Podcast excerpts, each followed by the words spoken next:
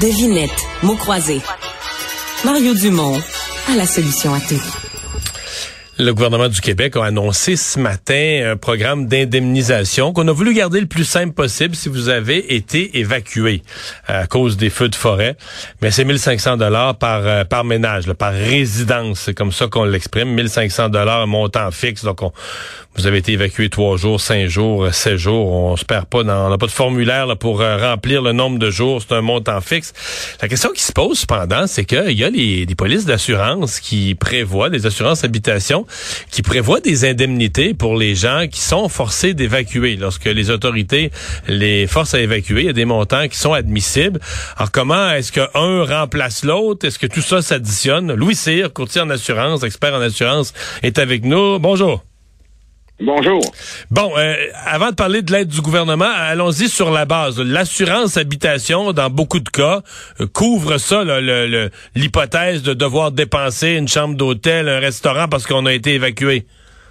Affirmatif. Dans le fond, la seule condition, si on veut, dans le contrat d'assurance pour qu'un premier 14 jours d'évacuation soit couvert en frais de subsistance supplémentaires, sans nécessairement que la maison soit touchée par un incendie, c'est l'évacuation par les autorités civiles. Alors, ce n'est pas parce qu'on quitte parce qu'on a peur ou qu'on n'aime pas ça rester dans cette région-là. C'est vraiment parce que les autorités civiles nous ont demandé d'évacuer. Et donc, dans ce cas-là, euh, c'est couvert de quelle façon? Qu'est-ce qu'on a comme, euh, comme couverture? Parce que je pense que si on, envoie des factures à l'assureur en disant, moi, je suis allé vivre deux semaines au Ritz-Carlton, puis j'ai mangé j'ai mangé au restaurant du Ritz trois repas par jour, et ça va, ça va accrocher quelque part, là. C'est certain. Dans le fond, c'est alors c'est une très bonne question, Mario.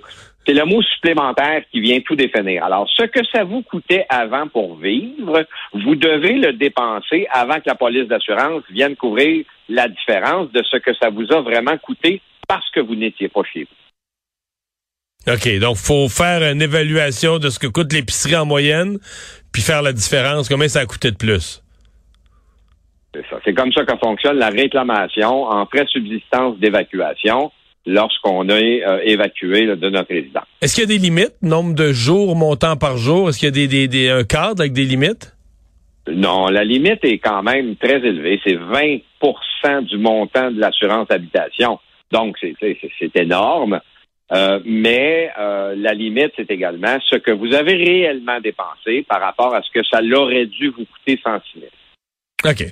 Arrivons donc, euh, parce que le principe général, moi je le vois dans des fois je réclame exemple de l'assurance sur des médicaments.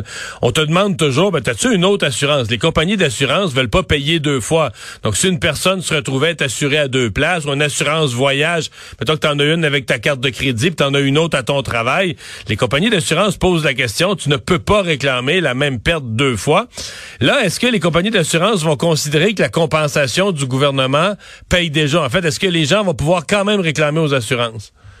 Oui, tout à fait. Dans le fond, on, on applique ici ce qu'on appelle la primauté des contrats.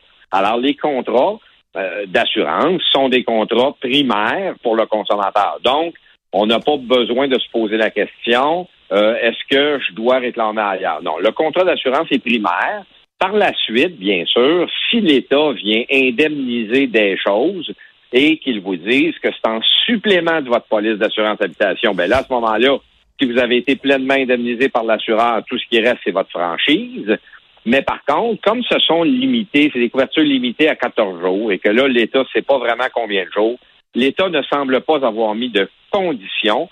Donc, à ce moment-là, c'est comme un, une subvention. Vous n'avez pas payé de prime avec l'État pour obtenir une protection. Donc, ça ne change rien à votre contrat d'assurance. Vous allez pouvoir réclamer tel que je vous l'ai expliqué. Et je pense que le petit cadeau de l'État sera tout simplement un petit cadeau supplémentaire.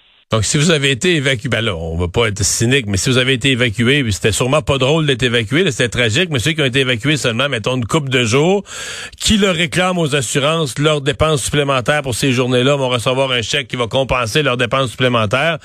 Ben, le 1500 pièces de l'État, euh, c'est comme, euh, ben, c'est, on va appeler ça une compensation morale pour euh, tragédie survenue dans leur vie pendant quelques jours, mais on leur soustraira rien, là. Non, exactement. L'assureur sera pas en droit de dire euh, la subvention là, spontanée de l'État est un contrat primaire à mon contrat. Ce serait très surprenant. C'est presque impossible. Puisqu'on vous a là, sur ce point-là, c'est très clair. La, la, la couverture, est-ce que c'est feu de forêt? Est-ce que la couverture en assurance habitation est universelle? la forêt brûle, puis votre chalet est dedans, ou votre maison est dedans, puis une balançoire dans le puis un hangar. est-ce que tout est couvert en matière de, de, de feu de forêt ou il y a une particularité par rapport à d'autres types d'incendies? Non, on a une particularité, c'est que le feu de forêt ne peut être exclu d'aucune couverture d'assurance dans aucun contrat.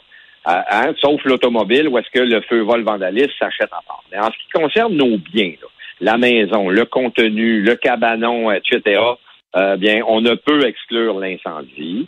Alors, l'incendie de forêt fait partie du mot incendie, tout simplement. Ça ne peut être exclu. Donc, tous les contrats d'assurance peuvent indemniser leur clientèle en feu de forêt pour les limites qu'il y a au contrat, bien sûr. Mais euh, il n'y a pas de particularité ou d'exception. Feu de forêt, c'est couvert obligatoire. Donc, c'est couvert complètement toutes les pertes euh, dans la cour, le bâtiment. On me disait même que les arbres peuvent être couverts si vous avez des, des arbres décoratifs dans votre maison. Il peut y avoir un montant par arbre certains assureurs, effectivement, pour les risques couverts, dont l'incendie, vont couvrir un certain montant par arbre, plante et arbuste. C'est comme ça que c'est défini dans le contrat. Mais vous allez voir, c'est des petits montants. Et ce n'est pas toutes les polices d'assurance sont faites comme ça.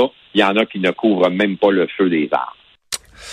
Ben, euh, on va, euh, on comprend bien quand même pour les gens qui reçoivent le, leur 1500 dollars. Euh, les réclamations, c'est, faut, faut, je suppose que si on est évacué, il faut quand même garder ces factures, les prouver les dépenses spéciales qui nous sont, qui nous ont été imposées par l'événement?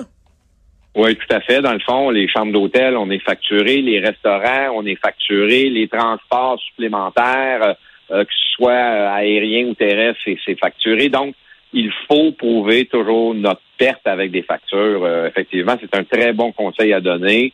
Et je vous dirais, euh, faites-vous une petite filière feu euh, parce que à un moment donné, il faudra soumettre l'ensemble de toutes ces petites affaires-là. Et puis, c'est facile de perdre ces preuves-là. Et puis, c'est désagréable de ne pas retrouver sa facture. mais sachez qu'aujourd'hui, par contre, si on a payé avec une carte Interac ou encore une carte de crédit, on a plusieurs moyens de retrouver des preuves de paiement. Louis Cyr, merci beaucoup d'avoir été là. Merci, Mario.